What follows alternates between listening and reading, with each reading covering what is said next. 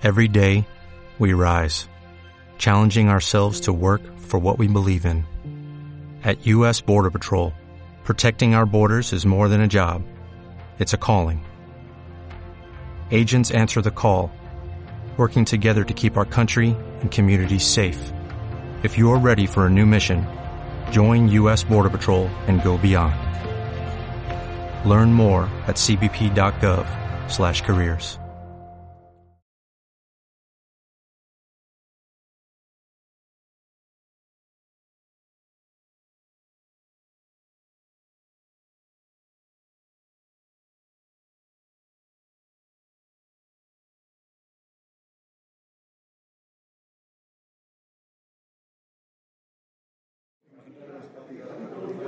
Se inicia sesión pública y solemne de ingreso en esta Real Academia del ilustrísimo señor doctor don Antonio Carvajal Milena.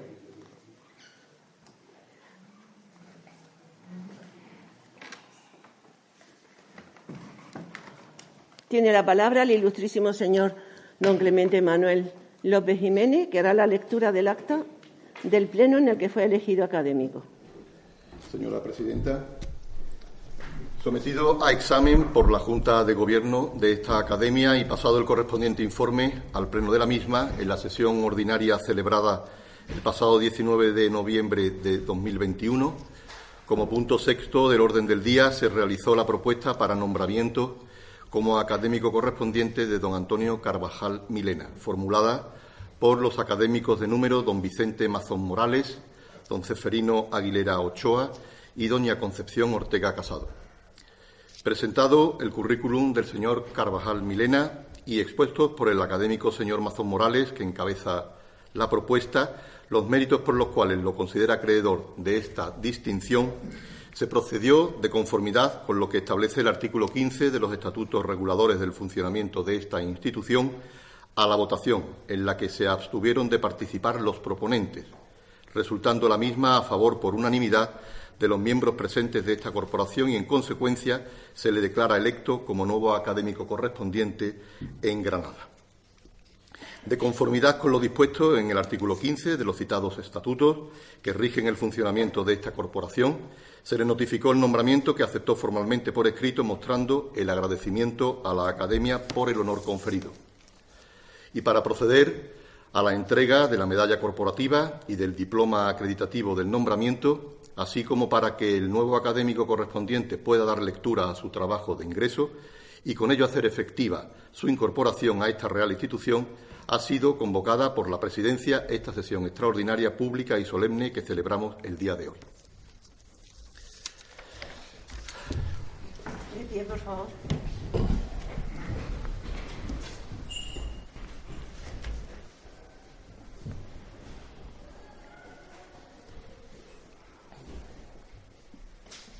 Señor Carvajal Milena. ¿Se ratifica su ilustrísima en el deseo de pertenecer a esta academia? Sí, me ratifico. Pues en nombre de nuestra Real Academia le damos la bienvenida. Puede utilizar nuestros atributos y, y ocupar su tribuna pública. Enhorabuena y le voy a hacer entrega de la medalla corporativa. Muchas gracias. Tengo que dar un abrazo.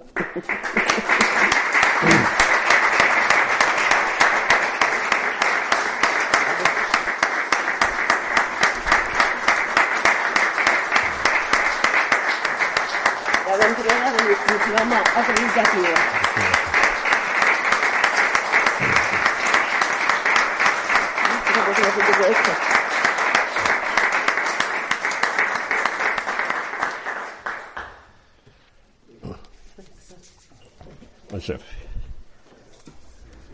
Yo ya estoy de pie a los de celebrar.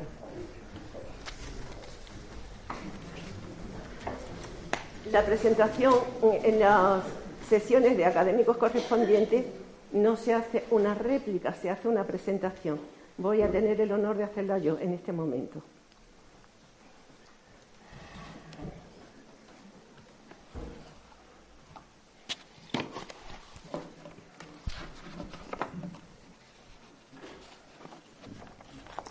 Ilustrísimos señores académicos, dignísimas autoridades, señoras y señores, es un privilegio y un honor hacer hoy la presentación en esta Real Academia del ilustrísimo señor don Antonio Carvajal Milena, poeta, profesor, académico. Y lo hago desde la devoción que profeso a su poesía, desde mi perspectiva de lectora y desde mi profunda admiración, siendo consciente de que tenemos ante nosotros uno de los más notables, eruditos, intensos y profundos poetas contemporáneos. Para una lectora que también escribe, leer su obra es sumergirse en ese mundo imaginario del poeta, reflexionar sobre su poesía, tratar de entender su hondura, estudiar sus variaciones estróficas que van desde el romance hasta la sextina, pasando por la lira, el soneto, la silva. Disfrutar con su belleza y lirismo y tratar de aprender. Porque cada poema es un descubrimiento y una percepción de su sabiduría, pero además es un palpitar con el sonido de sus palabras, sentirse comprendido y hermanado en esas cosas que nos apasionan y nos conmueven.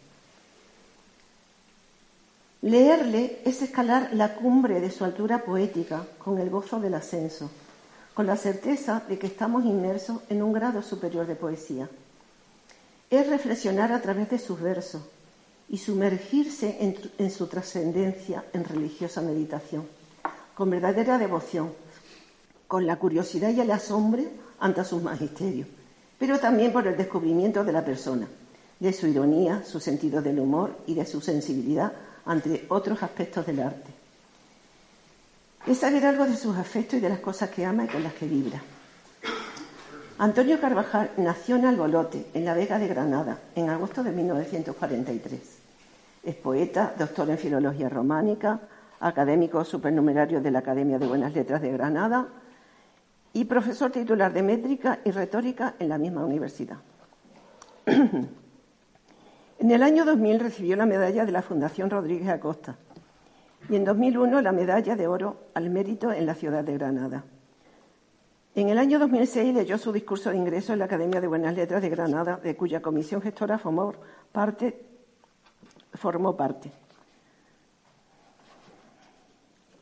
Forma parte también de la Real Academia de Nobles Artes de Antequera como académico numerario y de la Academia de San Telmo de Málaga como correspondiente. A estas distinciones se suman los premios Villa de Madrid de, Villa de, Madrid de Poesía Francisco de Quevedo, en 2005 por su libro Los Pasos Evocados y en 2010 el otorgado en Italia por la Academia del Cepo de Pistoia por su libro La canción más clara, una canción más clara. En noviembre de 2012 ha sido galardonado con el Premio Nacional de Poesía que concede el Ministerio de Educación, Cultura y Deporte por la obra Un girasol flotante.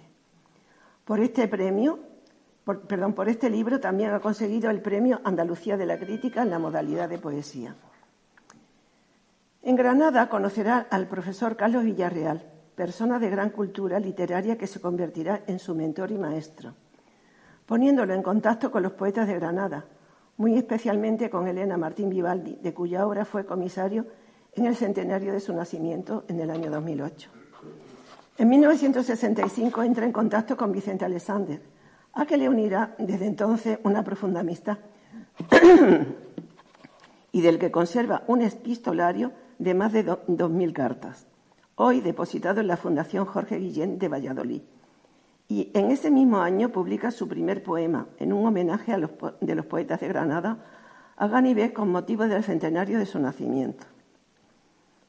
Es director de la cátedra Federico García Lorca y ha colaborado con numerosos músicos que han puesto música a sus textos. Antón García Abril, Juan Alfonso García, Alberto García de Mestre, José García Román, Gustavo Yepes y la cantautora Rosa León. Y también con diversos artistas plásticos con los que ha editado libros, catálogos y carpetas de serigrafía, fotografías y grabados. Fue director del aula de poesía de la Universidad de Granada y editor de las colecciones Suplementos de pliego de voz de vez en cuando y Corimbo de poesía. Desde 1990 Dirige la colección Genil de literatura de la Diputación Provincial de Granada. En esta colección se ha publicado la poesía completa de Esperanza Clavera, otra de las mujeres olvidadas, una de las poetas femeninas que más me han sugerido e inspirado en esa sequedad en la que me encuentro algunas veces. Carvajal Milena está considerado uno de los mejores poetas de la poesía española contemporánea y el más caudaloso e infatigable de la llamada generación del 70. Sus libros han sido destacados como los más intensos y personales que han aparecido en las últimas décadas. La crítica le considera notable renovador de la tradición poética andaluza, artífice de una versificación depurada e innovadora, que ha seguido fielmente desde su primer poemario Tigres en el Jardín la línea de la poesía barroca y es un referente en la poesía actual.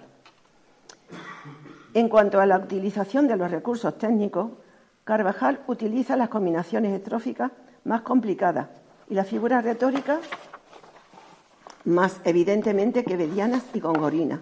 Y su contenido se caracteriza por una celebración con profunda raigambre filosófica de la vida y del amor cósmico. Pero también habría que señalar, tal como reconoce el poeta, la influencia en algunos de sus libros de Valle Inclán, Rubén Darío o Unamuno. No obstante, la crítica señala que desde mediados de los 80 su poesía, sin abandonar las estructuras cultas ya mencionadas, se expresa también en módulos de la poesía popular. Es uno de los poetas españoles que ha publicado en la editorial Pierre Sayer de París, junto a Blas de Otero y Gabriel Celaya. Ha sido incluida, incluido perdón, en la antología Nueva Poesía Española de Enrique Martín Pardo. Forma parte desde entonces de sucesivas e importantes antologías y siendo la ausencia más clamorosa y notada de la famosa antología Nueve Novísimos Poetas Españoles que en 1970 firmara José María Castellé, crítico al que Antonio Carvajal le dirigirá pasado un tiempo una carta gratulatoria. Cuerpo lento del tiempo es el título de una deliciosa antología que elabora la profesora de la Universidad de Granada, y crítica literaria Concepción Argente del Castillo. En ella se hace eco de la atención y trabajo que ha merecido la obra poética de Carvajal desde la crítica literaria y menciona a un número importante de mujeres críticas literarias que han estudiado su obra. Elena Martín Vivaldi, Elsa Dogeni, Rosa Durán, Pilar Celma, Mirta Camandoni, Genara Pulido, Joel Guatelli Tedeschi. El título de la antología es un verso del poema que abre la selección y es la clave que nos guía en este viaje iniciático por la poesía de Carvajal Milena. Se llama Primer acorde. Lo leo. Hacia las cumbres iba, hacia las verdes cumbres su deseo. Allí aprendió que la melancolía, cuerpo lento del tiempo, cuerpo del agua frágil detenida en los vasos secretos, a conformar empieza la memoria. Lleno de suaves algas y de pétalos sumergidos, de platas indecisas y de leves luceros, allí esperó que la frescura nítida y los blandos oreos condujesen su sed, su amor, su dicha, sin nombre hacia los cielos, las visiones perfectas, la precisa iniciación del vuelo y supo allí que la belleza efímera es de toda verdad, fuente y espejo. En esta preciosa silva se encierra toda una lección poética por su rima, por ese ritmo lento que nos va trazando rítmicamente el ascenso hacia esa cumbre de sabiduría y belleza. Es necesario leerla varias veces, despacio, meditándola, saboreándola, oyendo su sonido, sin que se agote nunca la hermosura perenne de sus asonantes y dejándonos conducir hacia esa cumbre verde en la que habitan la precisa iniciación del vuelo y la belleza efímera. La selección poética que hace Concepción Argente nos conduce por la poesía de 19 de sus libros, desde Tigres en el Jardín, publicado en 1965, hasta Un girasol flotante, publicado en 2011. El ilustrísimo señor don Antonio Chicharro, catedrático de literatura de la Universidad de Granada y director que fue de la Real Academia de Buenas Letras, ha realizado dos antologías de nuestro autor. Una perdida estrella, edición agotada, y El corazón y el lúgano, antología plural. Esta um, antología la coordina con otros 18 especialistas que seleccionan poemas del autor, mientras que el profesor Domínguez Caparrós hace un estudio de su métrica en toda su obra. Adentrarse en esta antología tan minuciosa y exhaustiva es muy recomendable para, disfrutar de su obra poética con más profundidad, para pararse a reflexionar sobre los distintos registros de la voz del poeta, su intensidad sensitiva, su energía creadora, sus imágenes y su profundo conocimiento de la tradición métrica clásica sin que esto le reste ni un ápice de modernidad y frescura. Porque Antonio Carvajal Milena, en palabras de Concesión Argente, rechaza que la métrica sea un sistema canónico cerrado en vez de un instrumento al servicio del poema. Su profundo conocimiento en estos aspectos le permite dominar los modelos y romper con ellos o alterarlos, deshaciendo automatismos rutinarios. Francisco Díaz Castro le define como poeta telúrico y aéreo y resalta en Mirada sobre el agua, uno de los libros más intimistas del poeta, la intensidad sensorial y la efusión de afecto, el dolor de una ausencia, la melancolía y el desamparo existencial que iluminan el ámbito estético del libro, así como su voz sedienta de trascendencia y plena de belleza verbal. Voy a enumerar algunos de los títulos de sus poemarios no todos porque son muchos, del viento en los jazmines, tigres en el jardín, testimonio de invierno, de un capricho celeste, siesta en el mirador, casi una fantasía. Estos títulos, tan hermosamente sugerentes, nos invitan a adentrarnos en su intrincado bosque poético, a perdernos en su fronda y a gozar con su sonido, porque los versos de Carvajal nacen con vocación de oralidad, pero también como meditación y ofrenda. En esta antología dice Emilio Lledó, todo es cuestión de claridad. Una palabra, por cierto, en la que apenas nos detenemos para pensarla. Claridad como espacio donde podríamos encontrarnos y distinguir, intuir, admirar. La claridad fluye por el lenguaje, lo rompe, lo ilumina, lo relumbra. Un don de los, de, los cielos, del sol, un don de la luz y también de los ojos hermanados con ella. Nos cuentan los filósofos que de la claridad, la mirada y el asombro nacieron las ideas, esos extraños y misteriosos focos que al parecer sostienen el pensamiento. Las ideas eran realmente formas de ver, formas de saber que ya hay luz y de saberse en la luz. Pero frente a la vieja sabiduría, las ideas no fueron nunca habitantes de cielos algunos. No hubo un cosmos que albergase en sus entrecielos semejantes impasibles deidades. Solo en el exiguo microcosmos del hombre tuvieron asiento esas singulares luminarias, en el reducido, prodigioso rincón de la mente, del alma.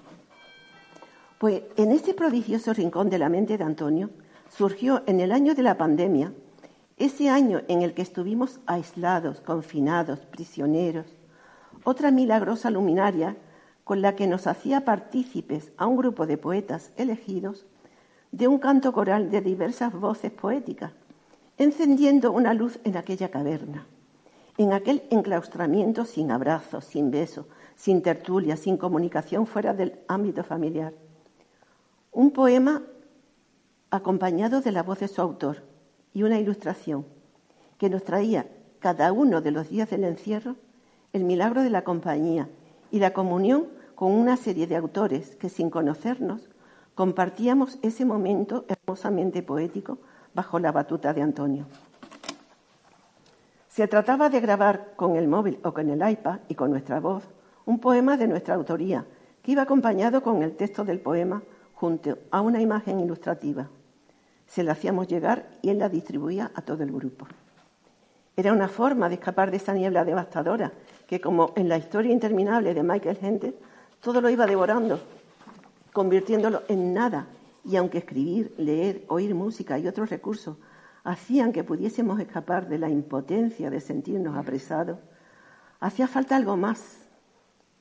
Fue bueno embarcarse en un proyecto común e iniciar esta travesía de la mano de Antonio para escapar del tedio, para librarnos del miedo, de la desdicha, de las vicisitudes y sobre todo de la desolación y de la incertidumbre ante los aconteceres desconocidos y misteriosos que nos cercaban, escapando de esa niebla gris destructora de proyectos e ilusiones.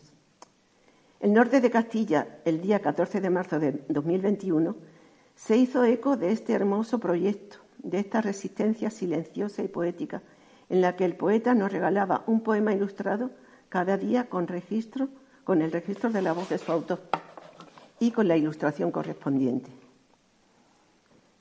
El poema final lo pone Antonio Carvajal con variaciones sobre un lugar común, del que leo sus últimos versos.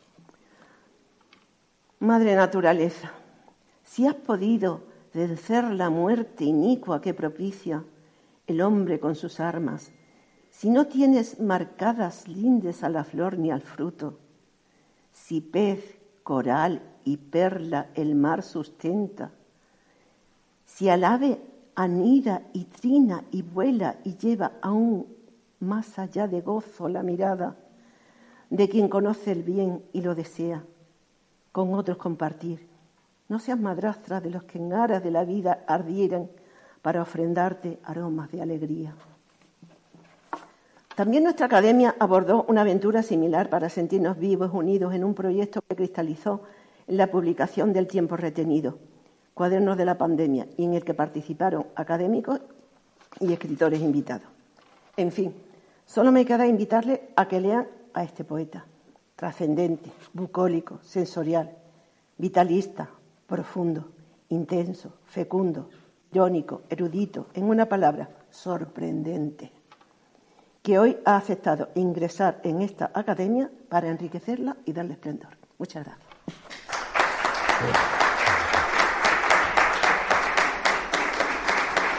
lo pasa bien. Bueno, antes de sentarme le doy la palabra a nuestro ilustre recipiendario.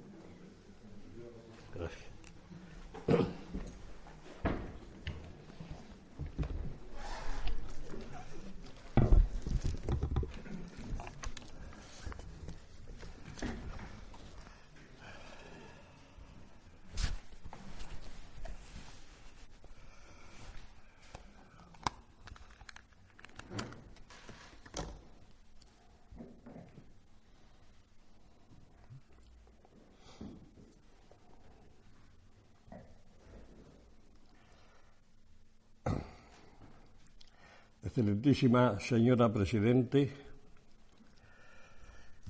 ilustre académica,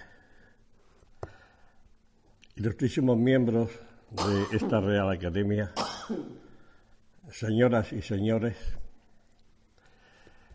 una copla de don Antonio Machado me tiene perplejo desde la primera vez que la leí.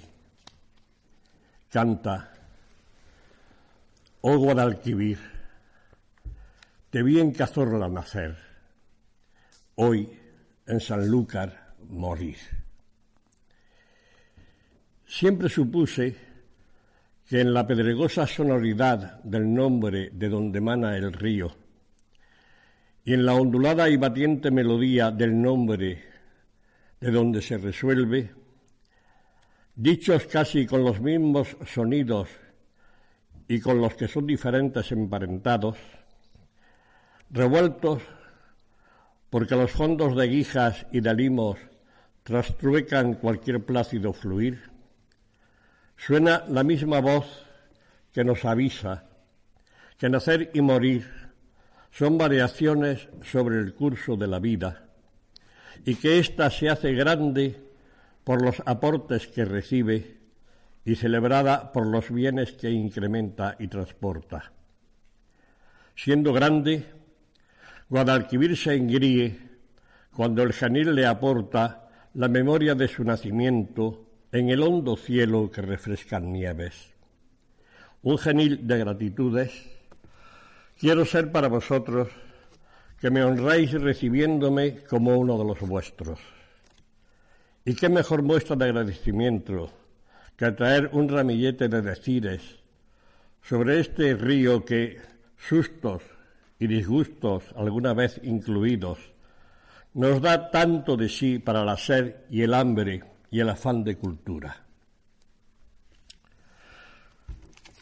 Un antiguo autor anónimo refiere que tras separar las tierras y las aguas, descansó el Creador su brazo con la mano abierta en una llanura que al pie de una altísima montaña se le ofrecía.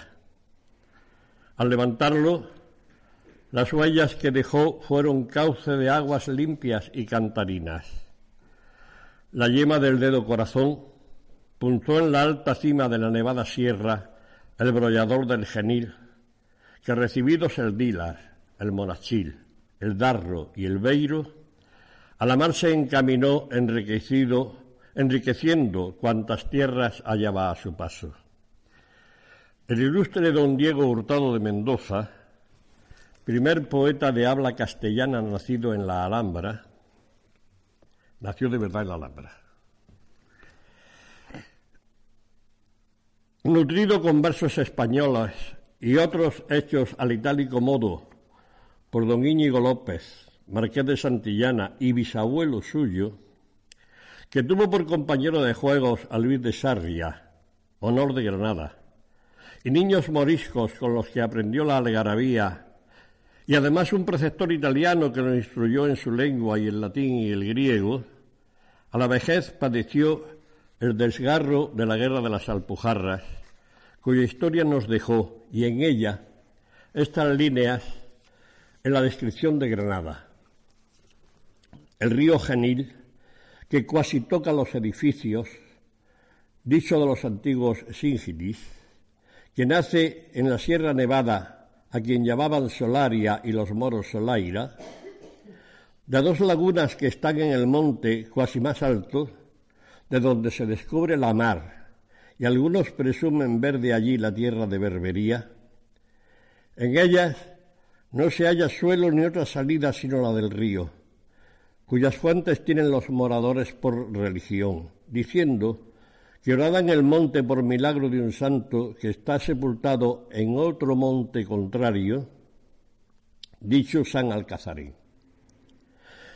Va primero al norte y pequeño, mas en poco camino, grande con las nieves cuando se deshacen y arroyos que se le juntan.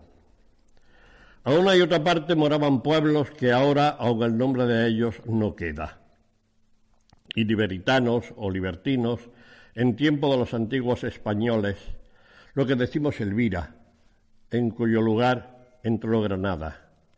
Y lurconeses, pequeños cortijos, la torrecilla y la torre de Roma, recreación de la cava romana, hija del conde Julián el traidor, todo poblaciones de los soldados que acompañaron a Baco en la empresa de España. Según muestran los nombres y muchos letreros e imágenes en que se ven esculpidas procesiones y personajes que representan juegos y ceremonias del mismo Baco a quien tuvieron por Dios. Todo esto en La Vega. Después Loja, Antequera, dicha Singilia del nombre del mismo río, Écija, dicha Astigis colonias de romanos antiguamente, hoy ciudades populosas en el Andalucía por donde pasa, hasta que haciendo mayor a Guadalquivir, deja en él aguas y nombre. En una alquería morisca, de la que expulsaron a todos sus naturales y antiguos habitantes, desaguada pues de vidas por represalia de guerra y hervores de arzobispo, más pronto repoblada, nací yo el día en que se cumplieron los 368 años de la muerte de don Diego, 14 de agosto. Y crecí viendo la sierra de donde el genil mana y el fondo donde se pierde por un estrecho y siguiendo el curso del sol hacia otros campos. Acomodé mis ojos al paisaje dilatado y el cielo alcanzable, al campo fértil por las aguas del genil, que apenas se ensanchaba con los aportes de otros, se adelgazaba en acequias tan mansas de aspecto como temerosas de corriente. Acequias que lo dejan en el lecho triste, tan así que un día escribí el poema Este río, los ríos, bajo el lema de don Luis de Góngora, Argenil, que esperándoos peina nieve. Preguntaban por ti. Les respondía desde Irsuta Corona de Cardencha un giliano cantor, toda la música de la luz en su trino, todo el gozo del color en sus plumas, todo el ámbito grácil sobre los senos de su vuelo, el cardo en seco cauce. Preguntaban por ti. Les respondían álamos rumorosos, flor en rama, el vestido manzano de blancura, la blancura menuda del ciruelo, el peral de blancura suculenta, el prometido bello blanquecino sobre melocotones sonrojados, perdón, el pálido rubor de los membrillos, el carmín del granado, flores tantas sitiando un seco cauce. Preguntaba por ti, ¿cómo medirte con ojos que han mirado muchedumbres en purificaciones y naufragios, cuyos lodos son silos de la sangre vertida en paraísos, cuyas aguas mares inversas donde navegaron la ambición, la codicia, los imperios. ¿Dónde estás tú? Respondan labradores. En el sudor tranquilo tus caudales, en el chorro de luz para su sed, trémulos ambos y ambos consumados junto a tu seco cauce. Tú, que peinaste nieve y vistes, perdón, gracias,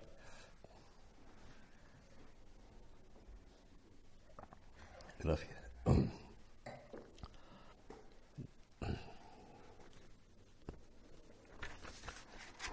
Tú que peinaste nieve y vistes túnica de meloso tabaco, hoy yerto ejido, donde pasta el silencio y las arenas sufren los muros pero no cobijan, tú, ¿dónde estás? Pintado en prietas tablas de la añoranza te contemplo. Miro las murallas vencidas, los palacios infamados, tus márgenes rapadas por el logro, tus sucios afluentes y sus madres anejas. Sucio el aire, más limpio tú en el brillo de mi cuerpo de niño. Hoy peino nieves de los días que aún me ciñe el lustral cuando me inclino sobre tu seco cauce. He nombrado a don Luis de Góngora, loado sea su nombre, y debo advertir que ambos compartimos un mismo insulto, barrocos. Solo que a él se lo dirigen profesores inútiles perezosos y memos, y a mí sus alumnos bocazas, bobos aborregados y estropeados por el estudio. Antes que en Góngora aprendí el hipérbaton y el encabalgamiento en Fray Luis de León. Antes Garcilaso me enseñó a mirar y a escuchar el paisaje, a poner la amistad por delante de otros amores y a deslizar la palabra por los versos como si arrullara los sonidos y los conceptos que transportan, como hacía el Tajo, como podría hacerlo el genio. Garcilaso y Fray Luis me aficionaron a Virgilio y Horacio, Góngora a Catulo y Ovidio. Así que todos somos clásicos en nuestros respectivos tiempos. En esta academia que honra la memoria del insigne don Luis Vélez de Guevara, autor cuyas obras en no pequeña parte le fueron negadas, porque son tan buenas que a fervorosos eruditos les parecían mejores si las publicaban como de Lope de Vega, no debe extrañar esta vindicación que hago de don Luis y de mí mismo, pues nada hay peor que vivir a la par de otros saltabalates y cortadores de bolsas que arramblan con todo porque basta es la adulación. Pues bien, anduvo don Luis en Granada y la cantó mejor que todos sus hijos. La ilustre ciudad famosa de su romance deslumbrador recibe en sus versos Casi todos los elogios que cuanto la vivieron antes y la vivimos después le hemos dedicado, incluido su gran amante, don José Torrilla. Naturalmente, al tratarse de la ciudad, se aluden primero y se nombran después sus dos famosos ríos, con sus húmedos caudales, que el uno, baña, el uno baña los muros y el otro purga las calles, y ambos, como celebra en su soneto para un libro del licenciado Sota de Rojas, poco después que su cristal dilata, orla el dauro las márgenes de un soto, cuyas plantas genil besa devoto, genil que de las nieves se desata. Sus corrientes por él cada cual trata las escuche el antípoda remoto, y el culto seno de sus minas roto, oro al dauro le preste, al genil plata. Se juntan los ríos y deslindan el pago del Jaragüí. Ni que decir tiene que el poeta también fue al Jaragüí, donde expiran dulce olor los frescos valles, las primaveras de gloria, los otoños de azahares cuyo suelo viste flora de tapetes de levante, sobre quien vierte el abril esmeraldas y balajes. Y a ver de tus bellas damas los bellos rostros iguales a los que en sus jerarquías las doradas plumas baten, por quien nevado genil es muy justo que te alabes, que excedes al sacro íbero y al rubio tajo deshaces, pues en tus nobles orillas milagros de verdad nacen. Verdades que el genil cría, junto al genil oran y laboran, y en el genil lavan sus pies, como lo hizo una tan blanca que tuvo por nombre Cloris. El más bello grano, sino el más dulce rubí, de la granada a quien lame sus cáscaras el genil Enjalando los claveles estaba en el jaragüí, purpúreas aves con hojas, muda pompa del abril. Bien que muda, su fragancia era un canoro ámbar gris que ella no oye por ser Roma, sorda, digo, de nariz. De cañas labras sutiles, prisión tan cerrada al fin, que el aire dudaba entrar porque dudaba salir. Entre estos nudos, abeja, que haciendo puntas mil, tratar quiso como a flor a un ruiseñor carmesí, pagar su golosina al cerrar la clave si en el quinto no pecara mandamiento de marfil. Un dedo pico, el menor de la arquitecta gentil, juzgándolo quinta hoja de una blanca flor de lis. Cuánto lo siente la moza, otro lo diga por mí, que de casos criminales soy coronista civil. Lloró Aljófar, lloró Perlas. Pienso yo que un celemín, y aunque este pienso no es mío, puntualmente fue así. Discursos ha hecho el ocio y aún se ha dejado decir que la abejuela era breve, el ceguezuelo ruin. Mal venerado, el amor de este romo serafín, sus armas envainó todas en el aguijón sutil. Ganando pues cielo a dedos el rapaz con este ardiz, perdió Cloris tierra a palmos entre uno y otro alelí. Solicitaba a la entonces el señor don Belianís mostachos hasta los tufos con rumbos de paladín. Tenía de mal francés lo que de obispo Turpín. En español la dejó trompa hecha de París.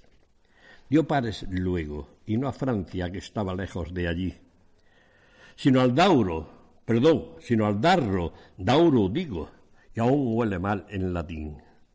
Glorioso cupidillo, en las ramas de un jazmín, colgando sus agridulces instrumentos de gerir, a enjaular flores con vida las damas del zacatín en cañas, cuantas refinan los trapiches de Motril. Pasan los años, se acumulan los siglos, y un buen día me pide un tenor que da el sí de pecho que le escriba unas letrillas para un buen fin y mejor medio hallaron, pues con deliciosa y gallarda música de don Juan Durán se cantan. Entiendo la tradición como transmisión revitalizadora de los bienes que hemos recibido de quienes nos los dejaron en herencia. No la sumisa copia o mala imitación, sino el incremento y posible perfección de lo heredado para disfrute de quienes vivan tras de nosotros. La tradición erige museos abiertos, no cerrados mausoleos. Pues bien, en una de mis coplas revivo la ninfa en el jardín. Cloris, la más bella ninfa que puso pies en genil, y ha soltado en él su linfa más rubia que el mes de abril. Cloris, que sin ser pastora, como cordero al redil reduce a aquel que la adora con suspirillo sutil. Cloris, digo, se ha entregado a un mozuelo de motril, tras dar el primer bocado a un cañaduz de marfil, que con caña se alcanzan higos y brevas, y si no los alcanzas, pues no los pruebas. Por cierto, la forma de más un todo de Mendoza que a Góngora. Poco después de la visita de Góngora a Granada, Francisco de Santa María, en el libro tercero de su Reforma de los Descalzos, escribe en el párrafo 3, capítulo tercero, su descripción santidad y calidad del cerro y sitio de los santos mártires de Granada, en que está fundado nuestro convento, el de los carmelitas descalzos. El convento lo funda San Juan de la Cruz. Y por las fechas en que Góngora andaba por Granada, San Juan de la Cruz estaba terminando eh, el convento en 1584. Estaba terminando sus comentarios a lo que hoy llamamos eh, el cántico espiritual. Él le llama canciones entre el alma y el esposo y se la dedica a la monja reformadora del, la monja reformadora que crea convento en Granada, en una casa que le cede la viuda del gran capitán. No, la viuda no, ya una nieta del gran capitán, pero al lado de la casa donde muere el gran capitán, don Gonzalo Fernández de Córdoba. En fin, está todo mezclado. Y, y dice, y dice Fray Francisco de Santa María, Genil, después de haberse despeñado de las alturas y cataratas mm, de la Sierra Nevada, que hace espaldas a este cerro, corre con sosegado paso por el medio de esta vega, y con las hermosas vueltas, buscando entre las llanuras y arenas corriente para sus aguas, hace plateados y algunas veces dorados reflejos a la vista. Francisco de Santa María, nació hijo del tercer señor de Salar y bisnieto de Hernando del Pulgar, el de las hazañas, pariente no muy lejano de Santa Teresa y con el nombre de Fernando Pérez del Pulgar y Cepeda. Queda el Salar escondido en la margen izquierda del Genil, al que entrega sus aguas, cercano a Loja, donde expira la vega que su hijo Ben al-Jatib celebró con estas bellas palabras. el río, que se derrama desde los collados sobre la Alhambra con un ímpetu semejante al de los peregrinos que bajan del monte Arafat, y después, al reposar en la llanura, surcándola semejante a un brillante dragón, hiende su anchurosa túnica, que cuando corre con velocidad semeja una espada aguda y bruñida, y cuando detiene sus giros una ancha armadura. Plegado por la tiranía de los montes, llega por angosturas a los fines de Innájar. Antes, en cuevas bajas, lo canta don José Antonio Muñoz Rojas. ¡Ay, cómo baja el genil de la sierra de nieve y agua! Y en la campiña Guadalquivir le dice, vente a Sevilla y al mar. Oh muerte, Córdoba mía, morir sin verte. A don José Antonio le pedí un día prólogo para la edición de la fábula más bella inventada por un ingenio español. Hablo de esa joya entre joyas, flor entre flores, música mayor de la mejor voz entre las voces, que es la fábula de Genil iluminada con fotografías de Francisco Fernández y dibujos de Pedro García Arias, cuidada por el delicado poeta de Estepa, Rafael Juárez, y aún más embellecida por el diseño elegante de Claudio Sánchez Muros. Aquí, como prueba palpable de mi gratitud por vuestra generosa acogida, os dejo un ejemplar.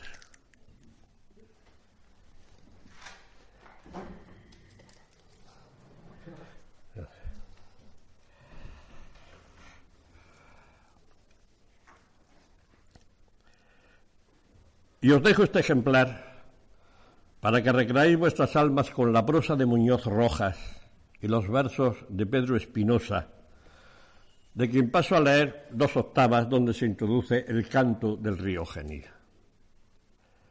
El despreciado Dios, su dulce amante, con las náyades vido estar bordando, y por enternecer aquel diamante sobre un pescado azul llegó cantando. De una concha una cítara sonante con destrísimos dedos va tocando. Paró el agua a su queja y por oía los sauces se inclinaron a la orilla. Vosotras, que miráis mi fuego ardiente, seréis, dice, testigos de mi pena y del rigor y término inclemente de la que está de gracia y desdén llena. Neptuno fue mi abuelo, y de una fuente que es de una sierra de cristales vena, soy Dios. Y con mis ondas fuera a Tetis, si no atajara mi camino el Betis. Vestida está mi margen de espadaña y de viciosos apios y mastranto, y el agua, clara como el ámbar, baña troncos de mirtos y de lauro santo. No hay en mi margen silbadora caña, ni adelfa, más violetas y amaranto, de donde llevan flores en las faldas para hacer las énides guirnaldas. Hay blancos lirios, verdes mirabeles y azules guarnecidos alelíes, y allí las clavellinas y claveles parecen sementera de rubíes. Hay ricos alcatifas y alcazares rojos, blancos, guardados y turquíes, y derraman las auras con su aliento, ámbares y azahares por el viento. En 1973 publiqué mi libro Serenata y Navaja, y en él, y en estrofa de mi invención, que quise expresiva de la figura de su asunto, un poema ante el genil mirado cuando lo paran con presa que parece impedirle culminar. Así que canto el primer río donde me bañé y arranco con voz prestada por el poeta que lo trascendió. Este es mi poema ante un río. Hay blancos lirios, verdes mirabeles y azules guarnecidos aleríes. Y se detiene al borde de la ebriedad. ¿Qué piensa? Vibra un acorde distinto, exhalación. El aire libre su hermosura a los ojos vírgenes. La verdad es vida, los abrojos, memoria de la sombra al fin cumplida. Oh blancas cataratas del amanecer. Río en arco, te desatas impetuoso, gualda, violeta, zarco, sobre el campo reciente, como si toda la primavera en tu frente de pura luz, de eterna luz, cupiera. No hay error, no terror ni mentira, que el sol se asienta y el fragor es de gozo. Cumplido todo, aumenta sus caudales la aurora. Esto es amor, y eso y aquello, en esta hora completa y permanente, y justo y bello. ¿Y el futuro? ¿Qué importa? Tan helenico al Mirabel se recorta el paso, y tanto olvida el brío aquel que se ausenta de sí mismo. Aquí, puente vacío, y hasta allí, silencio. Ya refleja nada el río, aunque pasa disperso en acequias vivo y perenne, si diverso afirmado. Los doce ven lo indemne, más allá, de oro puro y el blanco caserío fijo en su duro perfil, hijo de luz y ahora hijo del esplendor. Alúmbranos el porvenir y enciéndenos y acostúmbranos a un paisaje perfecto. Defiéndenos de todo mal presente, de la angustia futura. Dinos si hay enfrente más horizontes claros, más caminos, mejor verdad. Y muévanos tu empuje para culminar en ti Llévanos lumbre en tu lumbre, agua en tus aguas, vida en el mar. Muchas gracias.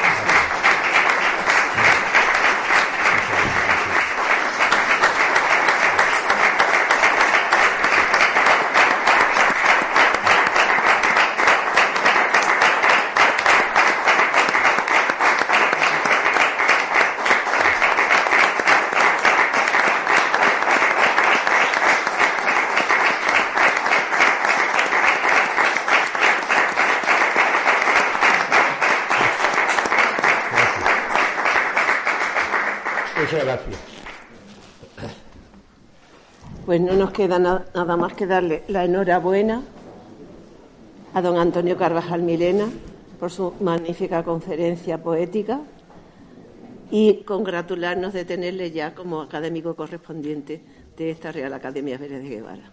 Se levanta la sesión.